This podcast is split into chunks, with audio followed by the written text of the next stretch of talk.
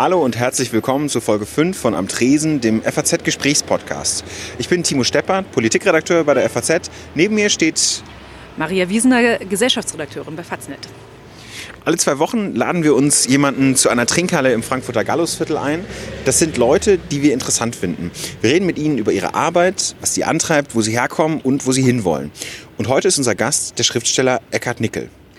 Genau, den kennt man, glaube ich, wenn man sich ein bisschen für Literatur interessiert. Der ist im letzten Jahr äh, mit seinem Roman Hysteria äh, auf die Longlist des Deutschen Buchpreises gekommen.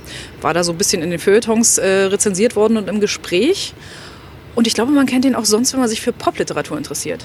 Genau, da war er in dieser ganzen Buchwelle von äh, Christian Kracht, Benjamin von Stuckrad-Barre unterwegs. Die haben sich zusammen irgendwie ins äh, Hotel Adlon irgendwann mal eingemietet. Tristesse Royale, so ein Buch darüber rausgebracht. Joachim Bessing ist auch so ein Name, der dann noch irgendwie mitschwingt. Und es ging darum, irgendwie die Literatur zu revolutionieren, dass die klingen sollte wie Popsongs. Hm, heute ist er 53 Jahre alt, lebt als Journalist, Autor in Frankfurt ich glaube, äh, der Christian Krach, das war schon ein gutes Stichwort, weil mit dem hat er ein paar ganz spannende Projekte über die letzten Jahre gemacht. Unter anderem sind die zusammen nach Kathmandu und haben dort ein Magazin rausgegeben, was ich eine super interessante Idee finde und ihn gerne fragen würde, warum macht man sowas und warum ausgerechnet Kathmandu? Was ich irgendwie verrückt fand, war, dass die äh, von dort auch noch irgendwie eine Art Bibliothek, also dass sie dort eine Bibliothek aufgebaut haben. Aus diesen ganzen Büchern, die irgendwelche Leute auf dem Weg zum Himalaya dort zurückgelassen haben, die haben die alle mitgenommen, jeden Tag eins gekauft in den Antiquariaten und das ist inzwischen in Marbach. Und das klingt für mich irgendwie ganz interessant. Außerdem ist er irgendwie noch Stilexperte, generell leidenschaftlicher Reisender und ähm, wie uns versichert wurde, ein ziemlich cooler Typ. Ja, hoffen wir mal. Schauen wir mal, was er uns zu erzählen hat. Am Tresen der FAZ-Gesprächspodcast. Wir gehen Ihnen erstmal was zu trinken besorgen, Herr Nickel. Wenn Sie hier schon bei diesem Regenwetter sich zu uns gesellen. Also ich glaube, ich würde einfach einen Kaffee nehmen. Weise Entscheidung. Hallo, hi. Also, ähm, Sie, was möchten Sie gerne? Kaffee, genau, ja. Einen schwarzen Kaffee. Äh, Filterkaffee bitte. Für mich auch. Für mich auch. Ja, Drei. Ja. Ja. Ja, der Filterkaffee wird unterschätzt Ja. und ist auch viel zu selten noch da. Ja, ich finde auch Filterkaffee ist so, ähm, ist, äh, wenn man fisch, frisch aufgebrühter Filterkaffee ist, glaube ich, das eine der besten Düfte, die man so überhaupt wahrnehmen kann. Finden Sie nicht auch? Auf jeden Fall. Ja. Ich weiß nicht, äh, ich habe ich hab da so ein Schlüsselerlebnis mal gehabt und zwar nach einer sehr langen Indienreise, nach sehr vielen Strapazen, die damit endeten, dass ich am Flughafen nicht mehr genügend Geld für die Flughafensteuer hatte und mir das von so Amerikanern äh, im Austausch gegen eine Telefonkarte ähm, besorgen musste. Äh, bin ich dann so um drei Uhr morgens in diese Lufthansa-Maschine eingestiegen und da wehte mir dieser frische Kaffeeduft entgegen und das war so ein Heimats, ähm, ein Heimatsgeruch. Man fühlt sich Güte. sofort zu Hause. Absolut, absolut, absolut. Das war so ein Glück. Ähm, das war wirklich ein Glücksgefühl. Ich muss sagen, das geht mir ja bei, bei italienischen Kaffee war es noch so, wo das wirklich so Espresso an der. Das schmeckt natürlich, aber ja. das riecht natürlich auch Aber es muss dann auch in besser. Italien sein. Ja, das ja, das ja. kriegt man irgendwie in Deutschland nicht hin. Hier sind Ja, hier zu viel Lüftung. geht es dann, also ist, ist ja der beste Geruch Kaffee, äh, auf Kaffee bezogen, ist ja der von frisch geröstetem und gemahlenem für, die, für den Siebträger zurecht geschredderten Wackerskaffee. Den, den lasse ich ja immer im Auto liegen, ähm, damit das Auto dann danach Also riecht. keine Duftbäuchchen, sondern Wackerskaffee. Einfach gemahlenen Kaffee Einfach, ja. einfach gemahlenen Kaffee. Das hilft auch, habe ich mir sagen lassen, gegen alle möglichen Unbillen Ja. von anderen. Äh, Ja, ke- kein Problem, kein Problem. super. Noch Ja. frischer, ja. Unsere Fleisch- und Wurstwaren beziehen wir von der Metzgerei Dürr in Bad Vilbel. Das ist Nomen est not Omen. Die, hier haben die Würste auch so eine unangenehme Farbe. Ne? Das ist Nomen diese- non est Omen. ja, das sind, die Würste haben auch so eine Art Heiligenschein über dem, über dem doch etwas fettgedruckten Namen Dürr. Ja, aber wahrscheinlich, ich meine, da muss man einfach sagen, ich finde, bei solchen, bei solchen Unternehmen zählt eigentlich, je weniger, also je schlechter der Auftritt ist, Ja, desto besser desto das Produkt. eher, das ist- also ja. es verhält sich reziprok zueinander. Absolut, absolut. Und dieses, und dieses verschattete DLG prämiert. Also auch spricht ganz auch stark. Da ist, ein, da, da ist Und das will man dann nicht mehr wissen, was das von der EG Genau, das ist halt auch eine Euronorm, die ja, genau, erfüllt. dass die. Euronorm dann äh, erfüllt ist, das ist beruhigend wahrscheinlich. Ich glaube, es hat auch noch nie jemand bei Menschen. uns was gegessen hier am, am Wasserhäuschen. Ja. Also Ja. wenn Sie, wenn Sie eine nächste, Wurst wollen, wäre das jetzt die Ah, Premiere. Ja, also wenn das jetzt, die, die, wenn das jetzt wirklich so eine Wurst wäre, wie, wie, ich sie- wie mir sie wie mir vorschwebt, wäre das wahrscheinlich wirklich ein großes Vergnügen. Aber ähm, A, esse ich sehr wenig Fleisch und B, ähm, ich, ich habe so eine... Ähm, Ich hatte, ich hatte so, eine, so eine Lieblingswurst in Frankfurt, die gibt es aber jetzt nicht mehr. Okay. Das war die Wurst im Rock im alten Café Schneider. Ich weiß nicht, sagt Ihnen das was? Das alte Café Schneider war auf dem Rossmarkt, also wenn man von der Hauptwache Richtung Hauptbahnhof äh, läuft, auf der rechten Seite, da ist jetzt glaube ich entweder Muji oder so eine komische Bar drin. Ähm, ich bin mir nicht sicher, ob das diese, diese Robinsons Bar oder wie heißt. Auf jeden Fall auch so eine, so eine After-Work-Bar. Und da war früher das alte Café Schneider. Das war Ich muss jetzt fragen, was Etagen. ist Wurst im Rock eigentlich? Ah, Wurst im Rock ist, äh, ist eine, eine, eine, eine, gekoch, eine gekochte Wurst in einem Blätterteig. Ah, Und das klingt sehr gut. und das war, weil dieses alte Café Schneider so eine Art äh, Traditionscafé aus Frankfurt war, von, denen, von dem es ja nicht so viel gab.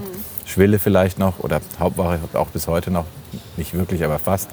Ähm, dort gab es halt noch solche, solche Speisen wie die Wurst im Rock und äh, so Kellner mit so weißen ähm, Sack Jacketts und eine, eine, und die hatten auch alle, die Damen hatten alle diese Schürzen, wo, wo diese riesigen Kellnerportemonnaies drin verschwanden. Also Was viel, viel vornehmer klingt, als die Wurst im Rock jetzt vermuten lassen würde. ja, oder? Ja. ja es ist einfach nur so eine, ähm, so, eine, äh, so, so, eine, so, eine ein, so ein einfaches Gericht, das so einfach benannt wird, aber doch so fein ist. Also auch so fein schmeckte damals. Aber das gibt's alles nicht mehr sozusagen. das Hat sich alles nicht mehr. geändert. Da gab es irgendwann mal hat noch so einen Pächter, glaube ich, aus Österreich, das versucht zu übernehmen Hm. äh, und hat dann zumindest die Baumkuchentorte, die auch sehr gut im kalten Kaffeeschneider war, die es jetzt auch nicht mehr gibt. Ähm, diese beiden Dinge hat, äh, also diese Wurst im Rock war weg, aber der Baumkuchen, die Baumkuchentorte war noch da und ähm, ja und halt diese, diese ganzen Klassiker, die es halt so in den modernen Cafés gar nicht mehr gibt, so die Gulaschsuppe und die Hühnerbrühe mit Einlage und Stich eventuell sogar. Aber wo wir schon bei Sachen sind, äh, die man nicht mehr essen Ja. kann, essen Sie noch Himbeeren? Selbstverständlich, ja. Aber vor allen Dingen abgekochte Himbeeren. Ähm, für die Leser und äh, für die Zuhörer unter Ihnen, die das Buch nicht, noch nicht gelesen haben, ich glaube, das ist so eine der eindrücklichsten Szenen, die auch in den Rezensionen, die wir uns durchgelesen haben, immer wieder vorkommt, ähm, wie Ihr Protagonist diese Himbeeren findet, die irgendwie nicht mehr ganz natürlich aussehen und auch so eine, so eine sehr ähm, ja, de de dekadente Variante der Himbeere sind eigentlich. Ja, also die, die Himbeeren im Buch sind. Oh, der Kaffee kommt. Ah, der Kaffee. Fantastisch. Gerade wir Vielen vom, Dank, dass Sie vom uns den Essen bringen. sprechen, kommt das Trinken. Oh, danke, willkommen. Ups, pardon. Oh, nee, alles. Teilen wir's mal? Ich dachte auch. Dankeschön.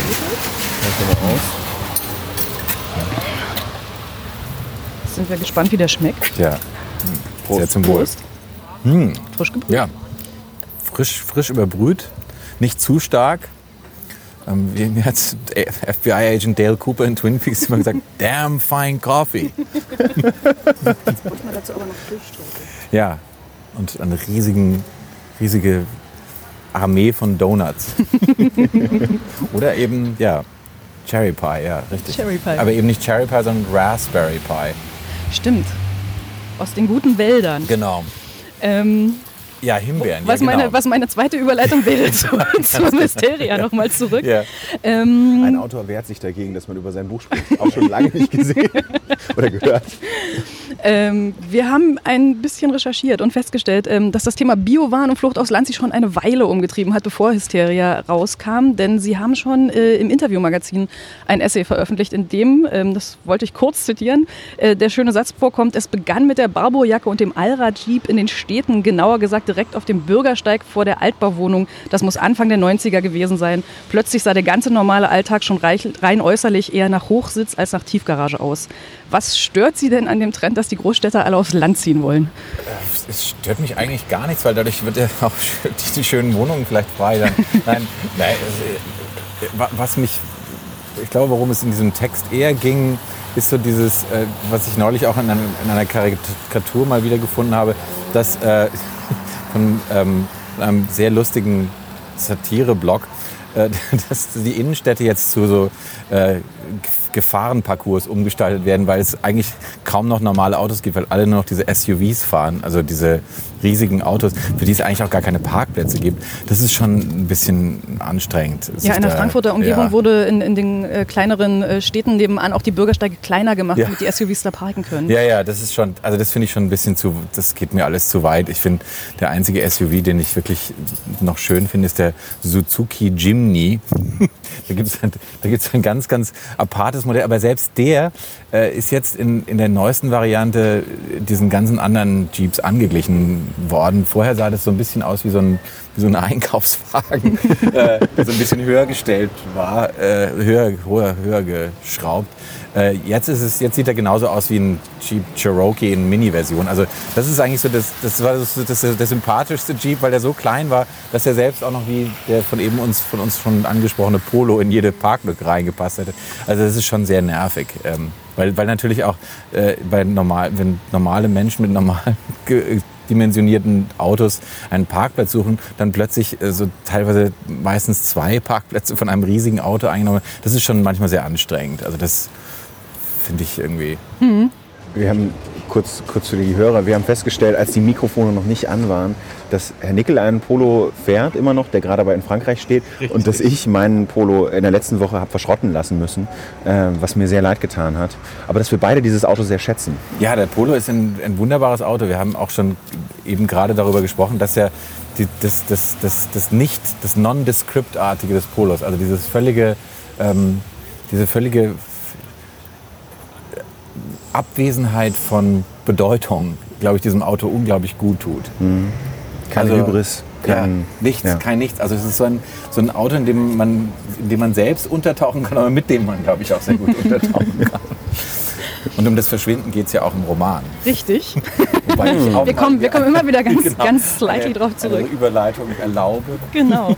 ähm, vor allen Dingen geht es darum, ähm, um, sie malen eine Zukunft aus und führen da ihr Essay ein bisschen weiter, ähm, in der der Biowahn sozusagen gesiegt hat, mhm. äh, in der sogar sowas wie unser Kaffee hier verboten ist, ja. weil es als Rauschmittel ist. Bös, das Koffein. Genau. Und in der auch diese Rückbesinnung auf die Natur in dem Optimierungswahn, den wir ja momentan auch beobachten können, irgendwie geendet ist. Also nicht zurück zur Natur, sondern äh, dass es dann ein Genlabor gibt und dass es da Wissenschaftler gibt, die, die es mit ihren Experimenten etwas zu weit getrieben haben, wenn man es so richtig sagen will. Warum musste das Buch davon handeln, Ihr erstes, Ihr Debütroman? Das musste, glaube ich, davon handeln, weil das das Thema war und ist, das mich, glaube ich, wie kein anderes in den letzten Jahren beschäftigt hat. Nicht nur dadurch, dass ich äh, eine Zeit lang in Kalifornien gelebt habe und dort auch natürlich die, die, die Beginne, den Beginn dieser, dieser, dieser ganzen ähm, Bewegung hin zu Organic und Bio und Hyperbio und so weiter mitbekommen habe, sondern auch, weil, weil es natürlich äh, auch ein, so ein zentrales Thema in sämtlichen Diskussionen, Gesprächsthemen, äh, Medien, also es gibt eigentlich nirgendwo, wo einem äh, dieses Thema nicht begegnet. Jeder äh, naturorientierte Supermarkt hat inzwischen seine eigene Kundenzeitschrift, in dem das alles nochmal äh, erklärt wird, worum es eigentlich geht. Also äh, für mich war das eigentlich das Thema, um das ich gar nicht herumkam. Auch natürlich deswegen, weil ich selbst jeden Tag essen mhm. muss und trinken. Auch das. Hat sich Ihr Konsumverhalten irgendwie geändert bei den Recherchen zum Buch? Nicht wirklich. Also ich habe, glaube ich, schon vorher immer nur Bio gegessen und jetzt noch mehr nur Bio. Also noch, also wie es Klaus Kastberger mal so schön gesagt hat, Bio-Bio. Aber die Figur ist ja auch ein bisschen misstrauisch, was diese ganze Bio-Sache Bio angeht. Zu Recht, ja.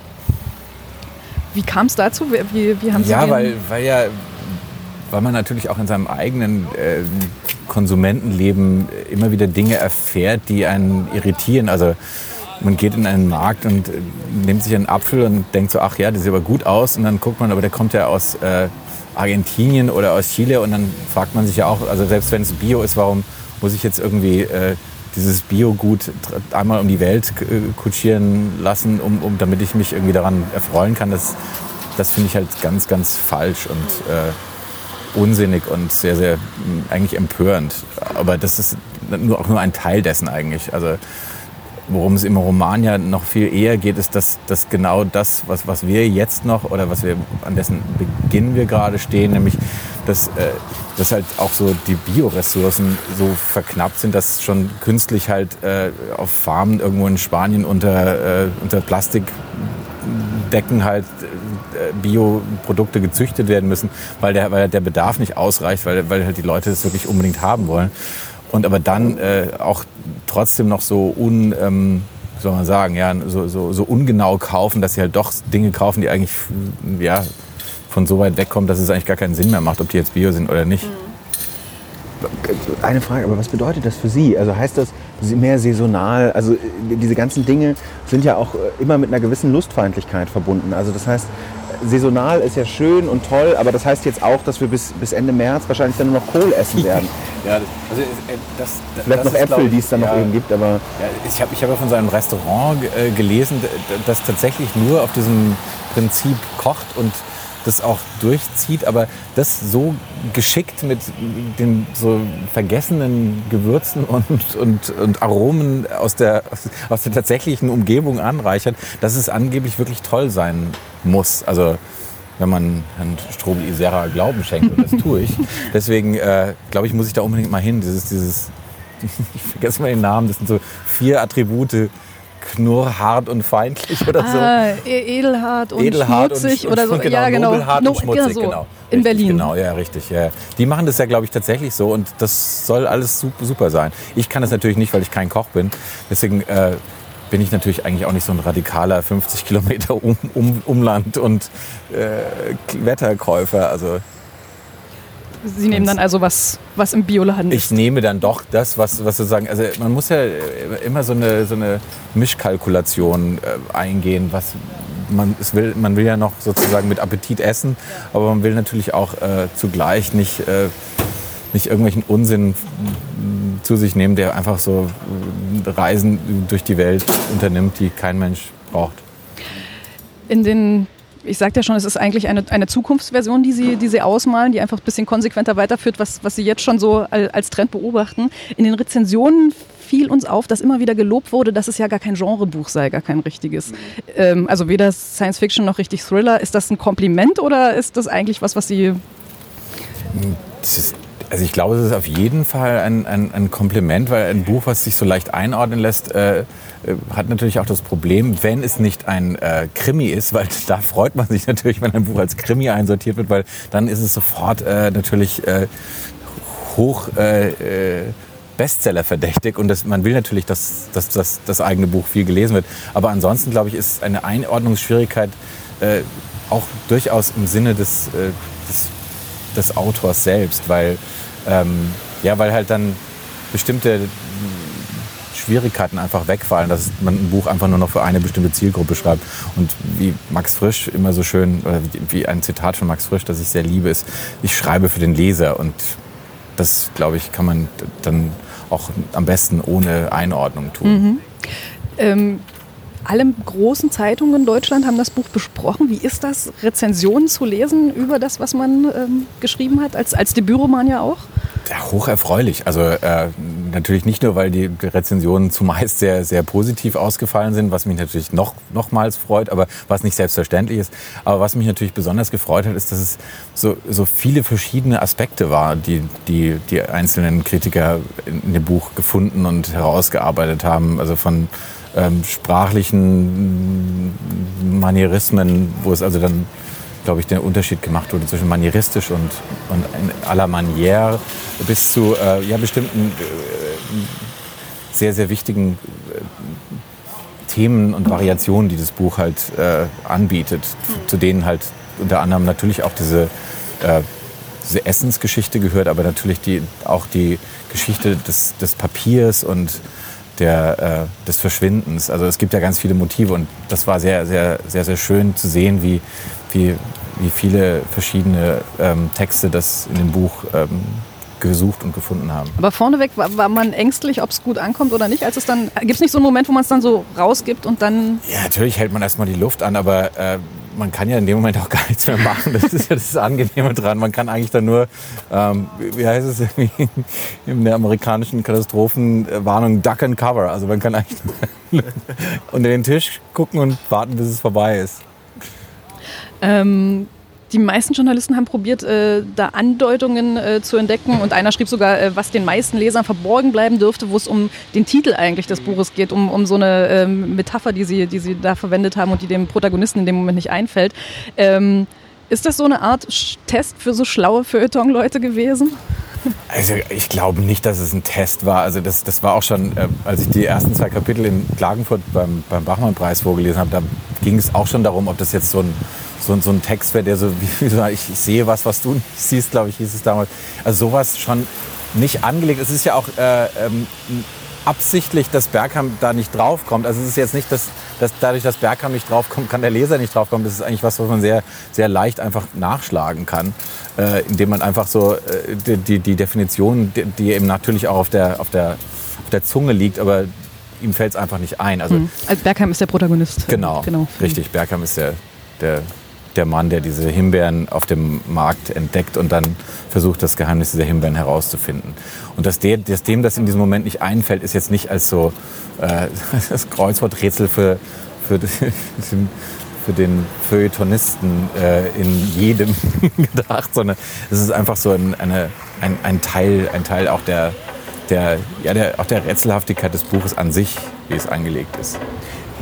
Ich würde mir ja immer wünschen, dass Sie bei diesem Bildungsbürger-Bingo irgendwie äh, sagen würden, sowas wie, nee, ist leider alles falsch, Leute. Also es war wirklich was ganz anderes. Also habt ihr leider nee, daneben gegriffen.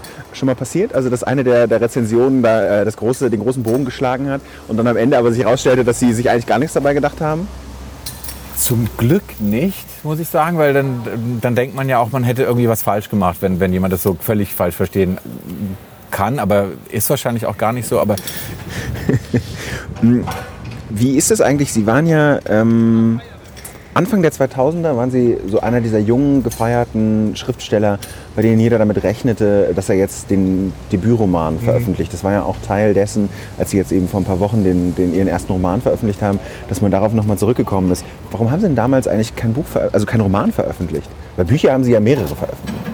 Das ist eigentlich auch so eine, eine Geschichte, die, ich- die, ich- schon einmal äh, kurz erwähnt habe, aber die, die man vielleicht auch noch mal erzählen kann. Es gab ja damals einen Roman, aber der wurde damals von meinem damaligen ähm, Agenten abgelehnt, nachdem er ihn erst mich hat schreiben lassen, aber dann am Schluss gesagt hat, dass die, äh, die Menschen, die ich in diesem Roman darstellen würde, so furchtbar und grausam sein, so schrecklich wären die Menschen gar nicht. Und dann hat er mich gebeten, dieses Buch umzuschreiben. Dann habe ich gesagt, nein, dann lasse ich es lieber sein. Und, ähm, und dann hat dieses Buch hatte so ein, das, das hatte so einen ganz seltsamen Lauf, weil es, glaube ich, etwas zu spät gekommen war in diesem ganzen von Ihnen angedeuteten um, Umfeld der Popliteratur, äh, sodass es immer noch das Buch äh, gibt, aber dann halt es nie veröffentlicht wurde. Aber das ist die Wespe, von der eben auch die Rede Richtig, war. Ja. Genau, ja, ja. Worum, worum geht es denn da? Was wäre denn die Geschichte gewesen, die keiner zu lesen... Oder es ist auch nicht veröffentlicht worden, Es ist oder? nie veröffentlicht Wer, worden. wer, ja. ist denn überhaupt, wer hat denn dieses Buch bis jetzt gelesen? Also wie Es viele haben Leute... viele äh, Lektoren und äh, Autoren haben dieses Buch gelesen. Ähm, die entscheidenden Menschen haben immer Nein gesagt. Und äh, da, dann habe ich irgendwann auch zu dem Buch Nein gesagt und habe gesagt, nein, ich verändere es aber nicht, weil mir gefällt es zu gut, als dass ich es verändere, um es zu veröffentlichen. Dann bleibt es lieber so, wie es ist. Die Wespe ist, ich habe einmal daraus vorgelesen und zwar, ähm, nee, eigentlich zweimal. Zweimal habe ich daraus vorgelesen, einmal in Bamberg und einmal in Heidelberg. Und ähm, es ist auch äh, ähnlich wie Hysteria die Geschichte eine sehr auf äh, eine Geschichte eines Tages oder einer Nacht, nämlich der Mitsommernacht, in der der Held äh, namens Tim ähm, nach dem Kauf einer Vespa, daher der Name die Wespe, ähm, in einem schrecklichen Sommergewitter eine furchtbare Erkenntnis hat, die mit einem schrecklichen Erlebnis verbunden ist. Und um, um, dieses, um dieses Ereignis in dieser Mitsommernacht geht es eigentlich. Und das Buch fängt am Mittag vor der Mitsommernacht an und hört am Mittag nach der Mitsommernacht auf. Es ist also eine sehr, wie jetzt auch die Sonne gerade durchkommt. Sich als, Ja, und die Bauarbeiter wieder rausgekommen sind nach der, nach der Donner, genau. Äh, äh, und genau und äh, in diesem Buch widerfährt halt Tim von von Freunden so viel Grausamkeit, aber die gar nicht so wirklich äh, explizit ist, sondern eher so ähm, ja psychologisch, äh, die wahrscheinlich dann dem meinem damaligen Agenten zu viel gewesen ist, aber ich konnte es nicht verstehen. Aber das heißt, wenn Sie jetzt auf, auf noch in Richtung Weltruhm arbeiten, wäre das vielleicht so ein posthum veröffentlichtes Buch oder Absolut. so, was sich dann für Ihre, ihre die Nachfahren nochmal lohnt. Genau, sozusagen das Gegenteil von Robert Musis Nachlass zu Lebzeiten. Ja, genau. Nämlich der, ähm, der Vorlass zu Sterbezeiten oder sowas, ja. Schon jetzt zu vorbereitet. Todeszeiten. Ja. Vorlass zu Todeszeiten, genau. Wie fühlte sich das eigentlich damals an, Teil dieser Popliteraturszene zu sein? Eigentlich gar nicht so, äh, gar nicht so übel. Also das war eigentlich sehr, sehr amüsant in den besten Tagen, in den besten Tagen. In den dunkelsten Stunden war es sehr deprimierend und ähm, auch schockierend, halt was, was, äh, also was, was halt so als Reaktion. Also es wurde dann irgendwann mal, glaube ich, im, auf, der, auf der Höhe des, des Tristesse Royal Irrsinns wurde, glaube ich, mal ähm, eine Prämie ausgesetzt auf denjenigen, der mit dem Gehirn von einem der Teilnehmer von Tristesse Royal, ich glaube, es war damals tatsächlich die Zeitschrift, äh, eine Berliner Zeitschrift, die diesen, diesen Preis aussetzte für ein lebenslanges Abonnement gegen, ähm, gegen die Abgabe eines der Gehirne von der, der, der Verfasser. Fand ich auf den ersten Blick ganz lustig, aber meine Eltern fanden es dann, glaube ich, weniger amüsant. Und ähm, ja, also man, man ist natürlich auch vielen, äh, ja, viel, viel viel Feind, viel eher sozusagen ausgesetzt gewesen zur damaligen Zeit. Aber wie gesagt, es war auch eine sehr amüsante Zeit und ähm, ich möchte sie nicht missen. Wir hören hier die ganze Zeit, was da ist irgendwie so eine Baustelle Ja. und die machen so große Betonelemente da drauf Ja. und deswegen rattert der Lastwagen und es ist so ein bisschen, wir sind hier eigentlich in so einem, wirklich so da, wo noch richtig gearbeitet wird. Richtig. Also wir, wir labern nur oder naja und der Rest ab, nur dass sich keiner wundert. Laboratorium. Aber Sie haben es schon angesprochen, Tristesse Ja. Royal. Also das war, Sie haben sich da äh, als Quintett, ähm, äh, unter anderem äh, Blessing war dabei, Kracht, Stuckrad Barre, Alexander von... Blessing, ja, der Joachim Genau. Blessing, genau, ja. Blessing. Ja, ja. Genau. Ja. Oder? Hab ich, Ja, ich glaube, Sie haben Blessing gesagt. Oh, Nur ja, das wäre aber weil- noch ein anderer, der- Joachim, der- Joachim ist da, glaube ich, auch sehr, sehr ähm, genau. Deswegen würde er sich, glaube ich, freuen, wenn ich, wenn ich das korrigieren würde, dass der Nachname richtig nicht der Verleger Blessing, Ja, sondern genau, ganz genau. Äh, kann man ja auch verwechselt Ja, werden. natürlich, ja, ja, so das ist Klassiker andere Generation. ja. Ja. Äh, Alexander von Schönburg, Ja. der heute auch was anderes macht. Ähm, Da waren Sie, äh, haben Sie sich, da haben Sie sich ähm, eingemietet ins Adlon. Was machte denn diese Popliteratur eigentlich aus, dass die auch bis heute noch so, ein- so, so ein bisschen immer noch sowas, sowas umwabert? Ich glaube, das war äh, diese, diese, dieses ähm, manchmal mit so äh, das Sparkling äh, bezeichnete, ja, so eine Art äh, Sternenstaub, der, der dieses ganze Unternehmen umwob. Also es wurde ja so, äh, ja, weil es ja auch so ausgerufen, es wurde so verkündet. Es war so eine, wie so eine Ansage, ja. Und ich glaube, diese Ansage, die natürlich auch bei vielen Menschen äh, als äh, in einer völlig anderen Weise angekommen ist, äh, Stichwort äh, Blasiertheit, äh, wie, wie war das, hieß es damals irgendwie, äh, ma, nehmt euch mal zusammen, Jungs. Und also es, es war so eine, so eine Art, ähm, ja, es, ich glaube, von Thomas Mann gibt es diese, ähm, diese, diese Zeitschrift, bei der mal eine Zeit lang gearbeitet hat. Ich glaube, die hieß Frühlingssturm. Und da hieß es irgendwie, das war so gegen Ende des äh, 19. Jahrhunderts, äh, wo es hieß irgendwie, ja, wir, diese, diese, das alles soll wie der Frühlingssturm durch die, durch die, durch die, äh, die Gesellschaft fahren, weil irgendwie was Neues kommt. Und irgendwie hatte das so, glaube ich, so diesen, diesen, Geist, etwas Neues zu sein, obwohl es eigentlich gar nicht so neu war, weil das, wir kamen ja auch nur von Brinkmann und äh, Konsorten und Götz und was alles vor uns war.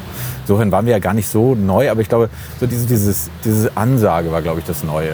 Dass man wirklich gesagt hat, dass Dieses Selbstbewusstsein auch in die Szene hinein, Ja, also ja, in die Literatur- genau, und ja. Kulturszene hinein. Ja. Ja, aber weil, weil das natürlich auch so eine, auch so eine Mimikry war aus der, also der, der, der, der Popwelt, mit der wir groß geworden waren. Also sozusagen dieses äh, ABC-artige des Auftretens. Und Konnten Sie das eigentlich jemals erfüllen? Also dieses Versprechen, was Sie, was Sie alle da gegeben haben?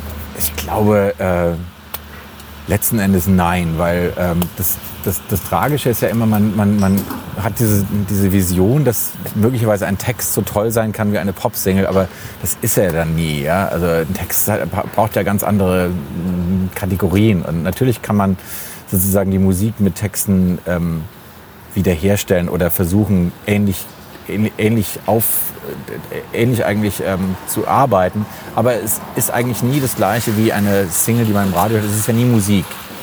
Es kann musikalisch sein, aber es ist nie Musik und es ist auch nie ähm, ja es, im, im Idealfall äh, war das wie ich es empfand, eigentlich mit Tristesse Royale wie eine Art, ähm, wie eine Art Kurzversion der Beatles innerhalb von drei Monaten. Also Und, äh, Verfall, also Aufstieg und Verfall innerhalb kürzester Zeit mit, zer, zer, zer, zer, mit Mauern in, innerhalb der, der Gruppe und völligem äh, Auseinanderfall am Schluss. Und ihre drei Tage im Adlon waren Magic Mystery äh, Ich glaube, Tour. ja, das war die Magic Mystery. Magic Danach kam noch das White Album das, das war dann das Aperçu sozusagen. Ja. Gibt es für Sie ein Buch oder einen Text, der der Popliteraturtext ist? Puh. den Sie auch uns Nachgeborenen empfehlen würden.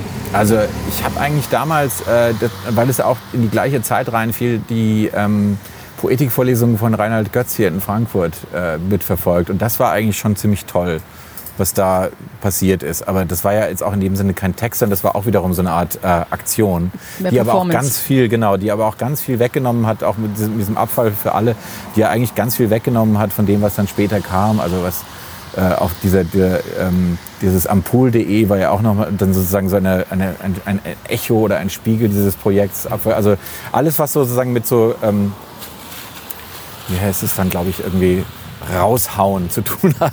Loslabern, raushauen und so weiter. Also das sind schon, äh, also das waren schon tolle, ähm, tolle Texte. Ich habe auch damals mal ähm, hier bei dem lokalen Radio X eine Sondersendung, Radio Escobar, mal eine, eine Sondersendung zu Pop gemacht. Und äh, damals konnte man sich, glaube ich, glaub, kann man auch heute noch so hörerfensterartig sich da reinmorphen. Und äh, da ging es halt auch um diese, um diese Vorlesung von Reinhard Götz hier. Und die war schon sehr, sehr Pop. Was war da am Pop? das Auftreten, das, äh, die Erwartungshaltung. Es war eigentlich im Prinzip wie so eine Art, äh, ja, eine Art, äh, Oh, jetzt genau, ist hier... genau, ja, wie, wie Staging. Jetzt, genau, weil es sieht hier aus, als ob hier gerade eine Bühne aufgebaut wird. Also es war schon so was Bühnenartiges, äh, was, was dem Ganzen anhaftete. Und das fand ich toll. Auch so dieses, wie er halt so dann so dozierte in seinen, mit seiner, in diesen abge, abgehackten Bewegungen dazu. Weißt schon, Luhmann. Ähm, halt, ja, Aber über Luhmann kann man doch auch einfach mal nur sagen, weißt Ja, schon, weiß Luhmann versteht genau. eh keiner genauer, insofern genau. ist Luhmann als Ja. reicht irgendwie, oder? Hallraum, Hallraum abge, abgehakt. Ja, ja. Ähm, aber äh, nochmal, um das abzuschließen, Sie sind dann irgendwie vom Weg abgekommen. Sie waren bei der GQ, Sie waren, Sie sind in diesen Journalismus, äh, äh, ja, wie soll man, ja, vielleicht äh, abgerutscht Ja. oder sowas. Haben auf jeden Fall die Literatur, die klassische Literatur äh, verlassen. Wie, wie, wie kam es denn dazu? Brauchten Sie Geld oder war es einfach nur, dass Sie, dass Sie ähm, einen klassischen Beruf nachgehen wollten? Schriftsteller hat ja immer noch so einen, so einen Anschein von fehlender Seriosität oder besonderer Seriosität. Ich dachte, wegen dieser Wespe, dachte ich, vielleicht ist meine Zeit noch nicht gekommen und ich muss jetzt einfach mal was anderes machen. Und dann habe ich äh, das eine und das andere gemacht. Ich habe eigentlich nie aufgehört, wirklich ähm, auch für mich äh, und nicht nur für mich, sondern auch für andere Texte zu schreiben. Ich habe dann im, für die eine oder andere Anthologie äh, kürzere Geschichten geschrieben, die dann schon so für mich eine sehr wichtige Rolle gespielt haben, weil das die Fortführung eigentlich dessen war, was ich auch während äh, ich bei diesen vielfältigen journalistischen Produkten unterwegs war, eigentlich immer noch äh, ja, geschrieben habe eigentlich. Aber ich habe dann irgendwann gemerkt, ich muss jetzt doch noch mal eine, eine, ähm, eine Auszeit nehmen, um mich halt wirklich diesem Buch, was ich schreiben will, zu widmen. Und so ist dann Hysteria entstanden. Ähm, Sie sind, Sie waren bei GQ, haben das dann aufgegeben, den, den Redaktionsjob, und sind mit Christian Krach zusammen äh, in Nepals Hauptstadt Kathmandu gezogen, äh, um das Magazin Der Freund zu produzieren. Wie, wie kam es dazu und warum den, den, also A, warum den Redaktionsjob aufgeben? Und wie, wie kam überhaupt diese Idee zustande, nach, ausgerechnet nach Kathmandu zu gehen?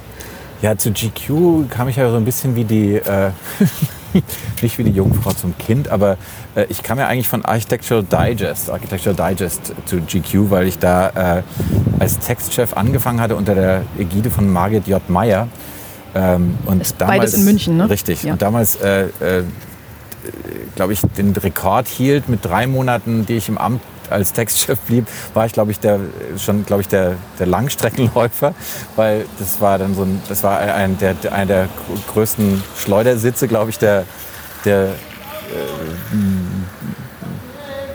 der Geschichte des Journalismus. Ich kenne ich kenn zumindest keinen. Ich, ich habe dann irgendwie, meine Nachfolgerin ist, glaube ich, in die Heilanstalt, in die Nervenheilanstalt eingewiesen worden, nach weniger als drei Monaten. Okay. Ähm, auf jeden Fall dann äh, war ich schon in München und ähm, dann äh, kam ich dieses nette Angebot von dem damaligen Chefredakteur Reinhard Haas. Äh, kommst halt zu GQ, wenn es nicht klappt bei AD. und, so, und so bin ich halt äh, dann in so, einem, äh, in so einer Art Gespusi, äh, äh, in so einer Art Gespusi, in, einem, in einem Gespusi-Move zum, zu GQ gekommen, wo ich aber dann mich auch vorwiegend so um Mode- und Zielsachen gekümmert habe, aber äh, was dann auch was ich mit großer Begeisterung begonnen habe, weil ich dachte, ah, es ist ja, es, es gibt, es gibt, ah, weiter, weiter, weiter. Wie gesagt, Genau, hier wird genau, gearbeitet. immer weiter, immer weiter, immer heiter. Äh, weil, weil, es, weil man kann das ja auch an, ganz anders und ganz toll machen, aber dann äh, merkte ich schnell, dass ich da an meine Grenzen gestoßen bin, als ich mein erstes GQ Style ähm, als äh, federführender äh, verantwortlicher Redakteur entworfen hatte. Äh, da habe ich zum Beispiel versucht, ein wunderbares Bild von Jude Law in einem Nadelstreifenanzug aufs Cover zu bringen, indem er äh, mit, mit der Hand also eine Pistole bildet. Das war eigentlich äh, wirklich die, die Verbildlichung der Tatsache, dass Jude Law eigentlich schon damals der bessere James Bond geworden wäre, wenn man sozusagen von der Roger Moore-Seite aus denkt. Ähm, und die, das äh, wurde mir dann gleich zerschossen. Äh, mit vielen anderen Dingen auch. Und dann irgendwann habe ich halt auch gemerkt, dass all diese Dinge, die, von denen ich dachte, sie geschehen gerade zum ersten Mal, dass es eine, äh, dass es plötzlich irgendwie die Mode sich dem, dem, dem Flanerismus wid- widmet und der, der, der, der karierte Dandy-Look wieder ausgerufen wird. Aber dass das alles jedes Jahr wieder neu passiert, da war ich dann so äh, deprimiert, dass ich eigentlich da gar nicht mehr weitermachen wollte. Und dann ging es nach, nach Nepal. Ja, und dann äh, ging es eigentlich, äh, ja, das war eigentlich so eine Entscheidung im Prinzip, äh, die getroffen wurde in einem ganz kurzen Aufenthalt in der Schweiz, wo ich mich mit Christian getroffen hatte und wir beide eigentlich so dieses, diesen Traum hatten, einmal ein, eine Zeitschrift so zu machen, wie wir sie gerne selbst lesen und auch äh, für immer haben wollten. Und so ist dann eigentlich die Idee entstanden, den Freund zu machen. Zum Glück, weil dieses Münchner Leben konnte ich dann eigentlich auch schon damals schon nicht mehr ertragen. Aber es war natürlich, ich habe dann natürlich gern dieses Münchner, äh, diesen Münchner Schumannsturm aufgegeben und bin dann nach Kathmandu gegangen, wo, äh, ja, wo, wo eigentlich das Versprechen da war, äh, wirklich etwas zu tun, an das ich auch selbst glaube und das, das ich großartig finde und so gut wie möglich machen darf. Warum muss das Kathmandu sein? Das war wiederum so eine Zufallsentscheidung, weil Christian lebte damals in Bangkok und musste, weil er kein Visum hatte, immer alle, glaube ich, 30 Tage aus dem Land raus oder vielleicht sogar alle drei, 30 Tage oder alle drei Monate auf jeden Fall. Kam dann irgendwie, ähm, ich glaube, es gab drei, äh, drei, drei mögliche Reiseziele. Das eine war Myanmar und Vietnam und Nepal. Ich war in keiner der drei damals und Nepal klang irgendwie, finde ich, am, fand ich damals am, am verlockendsten, weil am fremdesten. Und wir sind dann für drei Tage dahin geflogen und haben da an dem Dummy für das, für, für das Magazin gearbeitet. Und haben, da habe ich eigentlich A, gemerkt, wie toll es ist da und wie gut man da arbeiten kann. Und dann habe ich gesagt, wenn wir diese Zeitung machen, müssen wir die eigentlich hier machen, sonst nirgendwo, weil sonst macht es eigentlich auch gar keinen Sinn. So sind wir dann nach Kathmandu ins Hotel Sugat Was, gekommen. was macht denn Kathmandu aus? Äh, eine völlige, äh, eine völlige Andersartigkeit des Lebens. Und zwar, es beginnt eigentlich schon in dem Moment, da man ankommt, äh, es ist alles unglaublich staubig, es ist, es ist äh, unverständlich, es ist, äh, es, ist, es ist auf eine Weise und Art und Weise archaisch und modern zugleich, weil man, man hat diese ganzen äh, Schlüsselreize der Moderne, wie so Wörter wie Pepsi, aber die sind anders geschrieben und sehen plötzlich anders aus und es ist alles, äh, es geht alles in so einem, in so einem Wirrwarr unter und das ist, also mich hat es völlig äh, umgehauen, als ich da das erste Mal hingekommen bin und und dieses, dieses, diese äh, Hilflosigkeit, die es in einem auslöst, weil man das eigentlich nicht begreifen kann, dass es diese Gegenwart gibt, ist, ist glaube ich, fand ich zumindest damals und finde ich es eigentlich auch heute noch somit das Inspirierendste, wie man sich zum Arbeiten eigentlich bewegen kann. Sie haben dann ähm, es sich dort äh, zur Gewohnheit gemacht, jeden Tag ein Buch zu kaufen.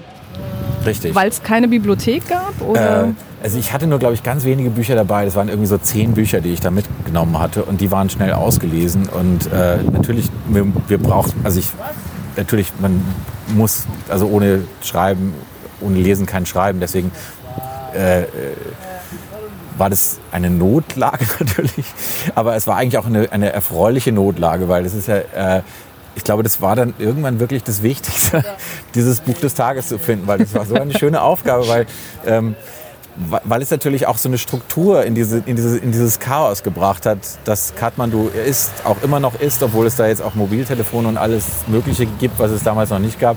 Also damals kon, musste man sich noch mit diesem Hand einwählen, mit diesem Geräusch ins Internet reinmorphen. Und als ich äh, da ankam, musste ich immer noch in so, in so, in so ein Tele, so ein Fernsprecherbüro mit so drei wunderbaren Mädchen, die mir dann immer den Computer angeworfen haben. Da gab es auch noch kein äh, Internet im Hotel und alles. Aber ähm, und diese, diese Suche nach dem Buch des Tages war so erfüllend, weil, weil sie so mit weil sie so aufgeladen war mit symbolischer Bedeutung. Also es konnte dann zum Beispiel sein, dass, äh, dass das Buch des Tages äh, dann die Ilias war und dann äh, hatte man wieder so ein Bild für, für seine eigene Situation in Kathmandu, äh, das, das einem mehr darüber gesagt hat, warum man eigentlich da ist. Also vielleicht sogar mehr als die Odyssee, ich weiß nicht. Das, ist, das war 2005? Wann, wann war das? 2004 bis 2006. Mhm. Und ich meine, das ist ja, Sie haben es gerade nochmal gesagt, ich habe darüber vorher noch gar nicht nachgedacht, aber ich meine, das ist natürlich Kathmandu in einer ganz anderen Zeit. Also wir reden davon, Sie haben ein Magazin gemacht, am Ende der, also an einem anderen, ganz anderen ja. Ende der Welt, ohne dieses klassische, heute würde man sagen, naja, arbeiten kann man ja von überall, ja. was irgendwelche genau. Entwickler auch immer sagen, ich kann ja auch von sonst woher. Ich kann ja auch am Strand schreiben. Genau, genau kann ja auch am Strand schreiben, aber ja. das war ja damals noch nicht so. Nee. Also Sie hatten zwar Laptops, aber ähm, halt nicht diese, diese Verbindung und sowas. Ja, und vor allem, es waren ja auch nicht die Laptops von heute, das waren wirklich alte Apple, alte Apple-Laptops die, die dann auch noch, weil es da gab es natürlich in Kathmandu auch wenig Apple, also die mussten dann sozusagen noch kompatibel gemacht werden mit, äh, mit, mit allen möglichen anderen Geräten, die eigentlich da so rumfiebten. Äh, also das war eigentlich eher so eine Atari Commodore Welt, die man da so eingetauscht hat. Aber das war natürlich auch, es gab damals, das, das, ähm, das äh, es gab eigentlich auch nur eine Internetfirma äh, in Kathmandu und also alle E-Mail-Adressen lauteten noch, hatten noch die Endung von dieser Internet. Mercantile war das, genau, Mercantile. Äh, und, äh, und ich weiß noch, das wurde wirklich als, das war, wurde wie eine, ja, war, war wie eine Feier der, des Ausbruchs der Moderne, als dann ins Hotel dann das Internet gelegt wurde. Gab es wenigstens vernünftigen Strom? Weil ich, also so aus Zentralasien kenne ich das da auch gerne mal. Nein, nein. Load Shedding ist natürlich da an der Tagesordnung und dazu standen auch immer in dem, in dem Hotel, immer in jeder, in jeder Nische standen diese Kerzen und es war natürlich irgendwie nicht nur im Sommer während der Monsunstürme, war immer wieder Stromausfall, Zusammenbruch, dann wieder tagelang keine, keine Nachrichten und so. Also es war schon, es war wirklich, wie Sie sagen, es war eine ganz andere äh, Welt als die, die wir jetzt heute, heute da haben. Und als dann irgendwann die, äh, der, der, der damalige noch König äh, äh, eine Machtergreifung, eigentlich einen Coup d'etat äh, vollzogen hat, gab es wirklich äh, ein paar Tage gar nichts mehr. Also ich war dann irgendwie auch verschollen, niemand wusste, wo ich bin. Äh, es gab kein Internet. Das Internet wurde dann, das war dann das Angenehme, weil es war ja zentral, deswegen konnte man es einfach abschalten. und dann äh, gab es halt wirklich kaum noch was. Dann gab es eine deutsche Botschaft, der, der, wo man dann halt Nachrichten hinterlegen konnte, wo man dann hingehen musste und das war es dann halt. Mhm. Sie haben gerade schon gesagt, drei Jahre. Da zusammengekommen sind äh, 1200 Bücher, mehr als 1200 ja. Bücher, die Sie alle irgendwie probiert haben, zurück nach Frankfurt zu bringen, mhm. als Sie dann das ja, Projekt beendet sehr haben. Dramatisch, genau. Was ist aus denen geworden? Äh, die sind, äh, nachdem ich sie äh, tragischerweise wenige Wochen vor dem Erdbeben ausführen wollte, aber dann an der, ähm, an der geänderten Gepäck, Gepäckbestimmung von Etihad Airways äh, gescheitert bin, äh, zu denen ich damals noch so eine, äh, so, so, eine, so eine Bonuskarte hatte, mit der ich angeblich mehr Gepäck als üblich haben sollte. Aber das wurde mir dann am Flughafen alles, äh, alles wieder äh, verneint. Also wie das natürlich dann in solchen Ländern auch möglich ist, dass einem Dinge einfach äh, kurzerhand entzogen werden. Man kann auch nicht sagen. Dann äh, ging kein, ging kein EC-Automat. Ich konnte also auch das Übergepäck nicht bezahlen. Und dann wurde die, die, die gesamte Library, die, die in schwarzen äh, so äh, ja, so Nylon-Taschen halt am, am, am, am Flugsteig stand, wurde dann wirklich gerettet von einer ähm, von einer deutschen Touristin, die damals im Hotel war, weil ich musste zurückfliegen. Ich hatte, ich hatte keine andere Wahl, ich konnte nicht bleiben, weil ich, ich weiß nicht warum, weil das Ticket dann weg gewesen wäre, ich weiß es nicht. Auf jeden Fall hat die ist die dann mit einem Sammeltaxi vom Hotel zum Flughafen gefahren, hat die, hat die gesamte Kathmandu Library gerettet, wieder ins Hotel gebracht. Ich habe sie dann später dann ähm, mit Ach und Krach ins Marbacher Literaturarchiv äh, bringen dürfen, die dann mit der Library eine Ausstellung gemacht haben, der, die hieß das bewegte Buch und dort liegt jetzt auch die Kathmandu Library in Marbach. Und was sind da für Bücher drin? Also das Spannende ist ja, das sind Leute, die irgendwie zum Himalaya wollen, die nach Nepal kommen, die da irgendwie, sie hatten mal gesagt, das wäre so eine Art Sammlung äh, des Gestrandeten oder sowas, ja. wenn ich das richtig in Erinnerung habe.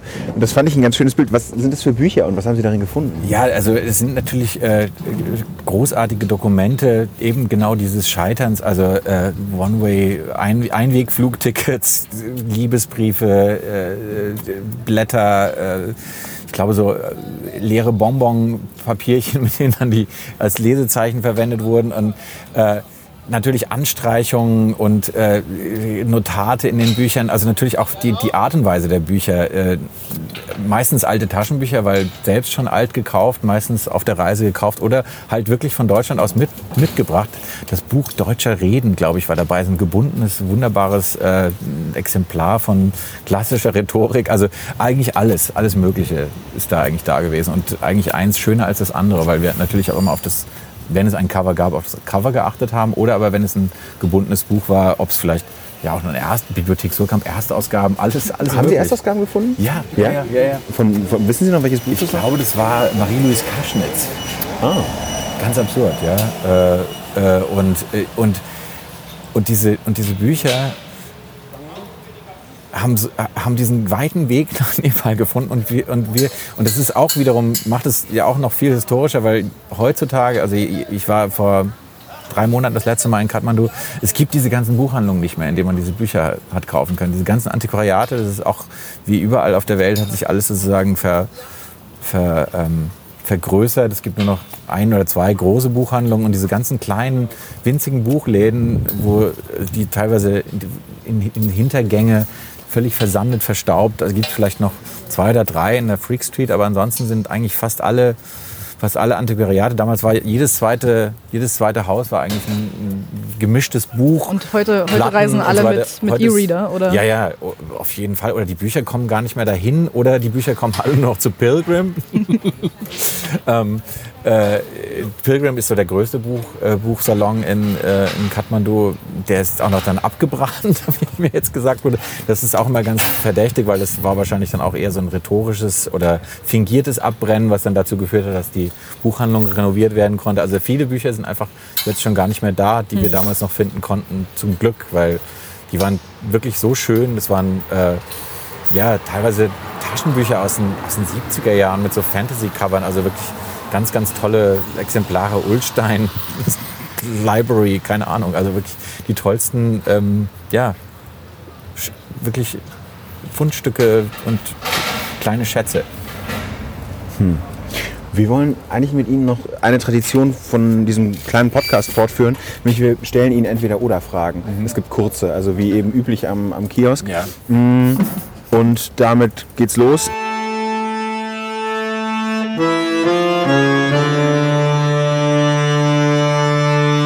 Im weißen Anzug Thomas Mann oder Michael Jackson? Ähm, Thomas Mann. Dracula oder Frankenstein? Dracula. Sneaker oder Chucks?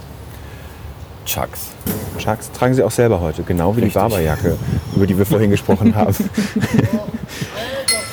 Was bei dem Wetter aber auch das Richtige ist. Ja, äh, vor allem, weil die von unten ähm, sozusagen durchlässig sind, weil die schon so alt sind. Ach so, ja, äh, sehr nass schon. Ja, ähm, aber sie halten sehr gut durch. ich halte mich wacker. Ähm, lieber lesen auf Papier oder digital? Äh, immer lesen auf Papier. Las Palmas oder Benidorm? Äh, Las Palmas, The Return of the Las Palmas, wegen Madness. Ah, okay. Ähm, snoosen oder sofort aufstehen? Snoosen. Instagram oder Twitter? Instagram. Vegan oder glutenfrei? Äh, vegan. Wein oder Bier? Äh, Wein. Und Das mit dem weißen Anzug. Amazon, hm? Amazon oder Netflix? Mit dem weißen Anzug, sage Achso, ich. mit dem weißen Anzug, genau. Bein. Ja, genau. Einmal was schief Ja, ja, ist, man, muss, man muss sich äh, sozusagen der Herausforderung stellen. Amazon oder Netflix? Äh, Amazon. Meer oder Berge? Ähm, Meer. Das war jetzt wirklich die Frage, wo Sie am längsten überlegt haben. Ja. Weil es beides so schön ist. Ähm, Sie haben schon gesagt, lieber snoosen. Ähm, Gibt es eine Routine, wenn Sie schreiben, wie dann der Tag abläuft? Möglichst äh, autark, was die Gestaltung des Tages anbelangt. Also äh, mit einer einzigen oder meistens zwei wichtigen Unterbrechungen. Das erste ist sozusagen die, der Kaffee vor dem Schreiben, also vor, vor, vor, Kaffee, vor Kaffee schreiben geht gar nicht. Und äh, das zweite ist die, die, die Mittagsmahlzeit, die ist unabdingbar. Was gibt's dann? Leichtes, schweres? Leichtes. Leichtes, äh, wie es bei Truman Capote heißt, ist Soup and a Salad. Das wäre auch Ihre Wahl, dann, Ja. äh, um, um danach noch weiterschreiben zu Ja. können. Unbedingt. Oder in, wenn man, ich habe äh, dankenswerterweise, weil, weil mir irgendwann in Frankfurt wegen des, wie wir vielleicht im Hintergrund hören, schlechten Wetters gerne mal die Decke auf den Kopf fällt, habe ich äh, Teile dieses Romans in Lissabon geschrieben. Und äh, dort kann man natürlich auch äh, gut Fisch essen und das geht auch dann zum Mittagessen in so kleinen Restaurants. Diesen Aber so ein Nachdenken mit vollem Magen oder kreativ sein geht, gar, nicht. Ne? nee. Sie haben gerade schon gesagt, Dracula ist äh, die, das Buch der Wahl, wenn, Ja. man, wenn man sie vor die Wahl stellt. Ähm, das ist Ihr Lieblingsbuch als Kind gewesen, Ja. haben Sie mal gesagt. Mhm. Warum? Ich glaube, weil mich äh, diese ganze Welt so äh, unglaublich gegruselt und fasziniert hat, die so in diesen Karpaten stattfand. Also ähm, dieses ganze, äh, ja, dieses ganze Untotenhafte und diese, diese, äh, der Borgerpass, glaube ich. Äh, ist es der Borgerpass? Ja. Ja, der Borgerpass. Dieses, diese, dieses Wort Borgerpass, glaube ich, war schon so, das hat, hat mich in solche, solchen wahnhaften Schrecken versetzt, diese Kutsche über diesen Borgerpass äh, unterwegs war. Und natürlich auch das, diese, ähm, dieses, dieses Briefromanartige dieses Buchs, also dieses äh, My Dearest Mina und äh, also das, es, es hat mich alles sehr, sehr, ich war, ich war, also ich war völlig hin und weg. Ich, hab, ich weiß nicht, wie oft ich dieses Buch gelesen habe. Also es war wirklich mein Buch der Bücher vor, bevor dann später irgendwann mal der Zauberberg wurde. Wie alt waren Sie? Ähm, ich glaube so acht oder neun. Was haben Sie von Bram Stoker gelernt als Autor? Den Leser warten lassen. Naja, wie ist denn Der hat es ein bisschen überzogen. Zu lange darf man ihn auch nicht warten lassen. Wie ist denn das heute? Sie, Sie haben ja viel übers, übers Reisen geschrieben, wir haben ja auch darüber gesprochen. Was ist denn das für ein Zustand eigentlich, auf Reise zu sein? der äh, angenehmst mögliche Zustand, weil das Neue von außen kommt und man es nicht von innen her produzieren muss. Das heißt also, es gibt eine, es gibt eine Reizüberflutung, die manchmal angenehm, manchmal unangenehm sein kann, aber auf jeden Fall eine, ähm, ja, ein Gefühl der Entgrenzung durch, äh, durch die Überwältigung ähm, des Neuen. Und das finde ich never cease to please. Also das, es hört nicht auf, mich äh, in einen euphorischen, begeisterten Zustand zu bringen, auch wenn, auch wenn, es, auch wenn es nur so eine, ähm, eine äh, Überlandfahrt mit dem Fahrrad ist. Es ist ja immer was, ist ja immer was, was also von, auch von dieser Erwartungshaltung geprägtes, äh, ja, eine, eine Bereitschaft, eine, mh, ja, eine Ent, Entsicherung, aber auch eine Entgrenzung, die, die ich äh, als den, einen, der, einen der schönsten Zustände überhaupt empfinde. Schreiben Sie dann beim Reisen schon, wenn Sie über die Reise schreiben? Oder ist das was, wo man erst alles aufnimmt und das dann zu Hause verarbeitet? Ja, also ich, äh, beim, beim Reisen schreiben ist ganz schwierig. Ich mache das manchmal. Ich mache das aber, glaube ich, nur, wenn ich so, wenn, wenn ich so bestimmte Dinge äh, schon weiß. Also ich, also ich kann mich zum Beispiel im Flugzeug kann ich mich unglaublich gut konzentrieren, wenn ich einen Text äh, sozusagen schon im Kopf habe. Äh, ich habe mal für eine Ausstellung zum Thema Komfort während der Design Biennale in Toulouse vielleicht für ähm, Konstantin Kricic, den, ähm, den, den Designer, habe ich mal äh, Texte zu diesen Gegenständen geschrieben. Und ich weiß noch, ich habe mich mit diesen Gegenständen auseinandergesetzt und es, es sind dann Dinge wie der vom Post-it über das Taxi zum äh, alles Mögliche. Und dann musste ich nach San Francisco fliegen und habe mich in dieses Flugzeug gesetzt. Und in dem Moment, wo man im Flugzeug sitzt, ist man ja auch so angenehm weg von allem. Und dann kann man auch irgendwie, dann passiert, jetzt leider ist es jetzt auch schon wieder anders als 2004. Jetzt gibt es schon wieder WLAN im Flugzeug. Das gab es da damals auch nicht. Das heißt, man kann nichts mehr nachgucken. Man kann einfach nur sozusagen äh, geradeaus drauf losschreiben. Und das fand ich und finde ich eigentlich auch immer noch sehr ähm, ja, überzeugend und äh, möglich. Das ist eigentlich das Einzige, was man beim, beim Reisen dann, aber das ist, nicht das, das ist dann nicht das über das Reisen schreiben, sondern das ist sozusagen das Reisen als ja, als, als Tunnel nutzen, als Zeittunnel, als äh, Raumtunnel, wie auch immer. Aber wenn das Reisen immer so was Stimulierendes Ja. hat, was man quasi, man bekommt was von Ja. außen, was man von innen dann quasi nicht schaffen muss. Ja. Wie ist denn das dann in, der Heim in Ihrer Heimatstadt zu leben, also in Frankfurt jetzt? Und eigentlich sehr angenehm, weil ähm, das ist ja dann eigentlich das Gegenteil davon. äh, obwohl es ist ja nur insofern das Gegenteil, als dass man denkt immer, man, man würde schon alles wissen und man würde schon alles kennen und, man, äh, und es würde nichts mehr Ungewöhnliches passieren. Es passieren ja doch immer noch irgendwie äh, auch teilweise schockierende Dinge wie dieser Mann, der sich mitten auf der Kreuzung seine Radfahrerhose übergezogen hat, weil ihn dieser Regenschauer überrascht. Also es gibt immer Dinge, die, die, die, die einem irgendwie auffallen und die dann irgendwie eine Bedeutung bekommen. Also insofern äh, kann man jetzt wahrscheinlich auch die, die Heimatstadt davon nicht freimachen, obwohl ich mich hier generell da äh, schon sehr, sehr gerne bewege und auch wohlfühle. Wie ist das denn eigentlich ähm, jetzt auch äh, der Blick auf Frankfurt? Ähm, Sie haben davon mal geschrieben, dass Ihre Großmutter immer noch von der Frankfurter Altstadt geschwärmt Ja. hat, die ja jetzt neu errichtet wurde.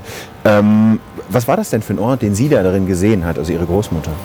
Ich glaube, das war so das äh, Frankfurt ihrer, ihrer, ihrer Kindheit, weil äh, meine Großmutter hat selbst, glaube ich, so, ähm, die war Spitzenklöpplerin unter anderem und hat so Decken gemacht und, und hatte dann auch so, ähm, hatte diese wunderbaren Begriffe, äh, d- dieses Bottefeller, also der Portefeuillant, also der, der Mensch, der diese Portefeuilles hergestellt hat. Also ich glaube, das war halt doch wirklich noch dieses Frankfurt, in dem sie äh, Jahrgang, ähm, ich glaube 1905, aufgewachsen ist und das für sie so das, das, das Frankfurt der 20er Jahre äh, als junges Mädchen in all dieser Vielfalt, die, die, die ja an Frankfurt auch so schön ist, dieses, dieses, äh, diese, dieses Hugenottische und auch dieses, äh, dieses Bürgerliche, also das war schon für sie eine ganz, ganz tolle, äh, ja, eine tolle Stadt, in der sie eigentlich da groß geworden ist und die dann irgendwann dann weg war. Wir haben eine Tradition und Ja. das ist, ähm, dass es am Ende eine bunte Tüte gibt. Oh. Wissen Sie, was das ist? Nein. Ähm, das gibt hier diese Gummibärchen und, Ah. und äh, so, so kleine saure Ringe und sowas. Saure Drops. Genau, Sie Ja. können sich was zusammenstellen. Oh das ja, ist auf der anderen Seite. Wir hätten gerne noch so eine Tüte zusammengestellt mit den Sachen. Ähm, wir würden dann mal sagen, was wir so wollen, okay? Ja? Ja, so für drei Euro. Ja? Kommt richtig, glaube ich, was bei rum.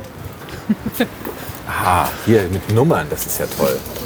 Ja, Sagen wir uns, ich glaube, wir müssen uns die Nummern merken. ja, ja ich glaube auch. Das war dann doch relativ einfach. Ja? Ja. Oh, sie macht auch schon alles auf. Ja. Okay, ähm. Okay. Sie wissen, was Sie. Ich glaube, ich Sie sind weiß, vorbereitet. will, okay, ja. dann würden wir es. Dann gehen wir wieder zu ihr und. Ich glaube, wir wissen jetzt auch, welche Nummern es wären. Ja? Herr Nickel? ja. Ich hätte gerne 2, 5 und 12. 2, 5 und 12. Das klingt Genau. ein bisschen wie im Lotto. Was, ist, was, was versteckt sich hinter den ja. Zahlen jetzt? 2, 5 und 12. 2, 5 und 12, genau. Was ist es? Was haben Sie sich da ausgesucht? Genau, da müssen wir auch drüber reden. Das ist ja viel interessanter. Ja, ja, ja. Also der, der Schlumpf ist dabei. Ja, der bleibt immer so zwischen den Zähnen. Der hat immer Ja, der dieses. ist ganz äh, böse. Aber äh, man hat länger was davon. Ja, genau. Zwei sind diese äh, Kirschen Ja. und fünf ist, glaube ich, das saure, äh, die sauren Zungen. Mm. Die sind natürlich was be- besonders, besonders Spannendes. Ja. Geht's Ihnen eigentlich auch Ich so? war Ich hab, kurz davor, die Karamells zu nehmen, aber die Karamells da. Das ist noch schlimmer als der Schlumpf. Ja.